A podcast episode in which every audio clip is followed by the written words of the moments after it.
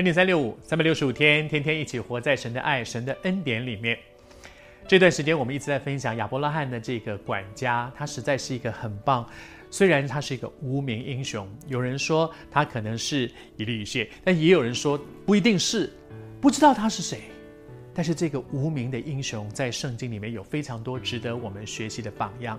他的细心，他的尊主为大，他的忠心，他是一个可以被托付的人。亚伯拉罕在他的生命当中这么重要的一件事情，他不是托给他的侄儿罗德，他不是托给别人去做，就是单单托给这个人。为什么？因为这个人是值得托付的。我真的跟神求说：主啊，我多希望。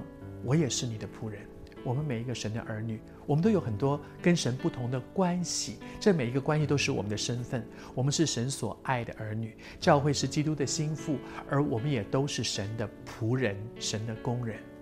但是我这个做仆人、做工人的，在我的主人眼中，我是不是一个可以被托付的呢？交给我的事，主可不可以放心呢？我们在社会上常常讲说：“你办事，我放心。”上帝会不会说：“寇少安，你办事我放心，还是寇少安你办事啊、真的让我很忧心，很不放心呢？”这个这个仆人，你看，当他来到利百家的家里面，他要完成他的任务，其实他就是要来说媒嘛。人家愿不愿意把女儿让你带走呢？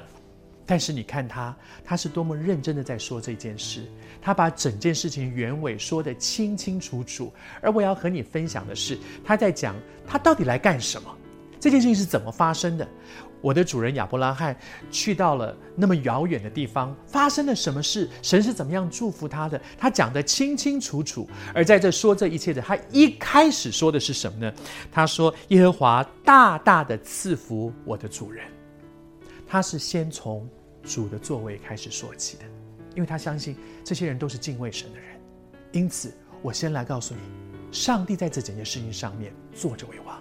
上帝是怎么样带着亚伯拉罕到遥远的迦南地去的？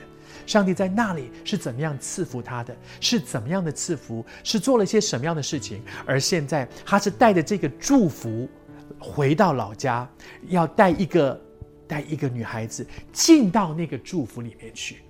他知道要怎么说，能够让别人放心把女儿交给你，让你带回到那么遥远的地方去。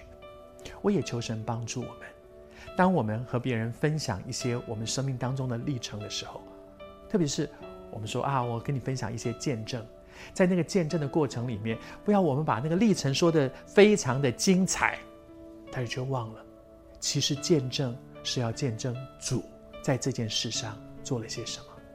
求主施恩，让让你有好机会，可以跟同事，可以跟朋友，可以跟家族里面的人，可以跟邻居分享上帝在你生命当中很多的恩典。但是不要忘了，所有的见证是要见证这一位独一的真神在你身上所行奇妙的事。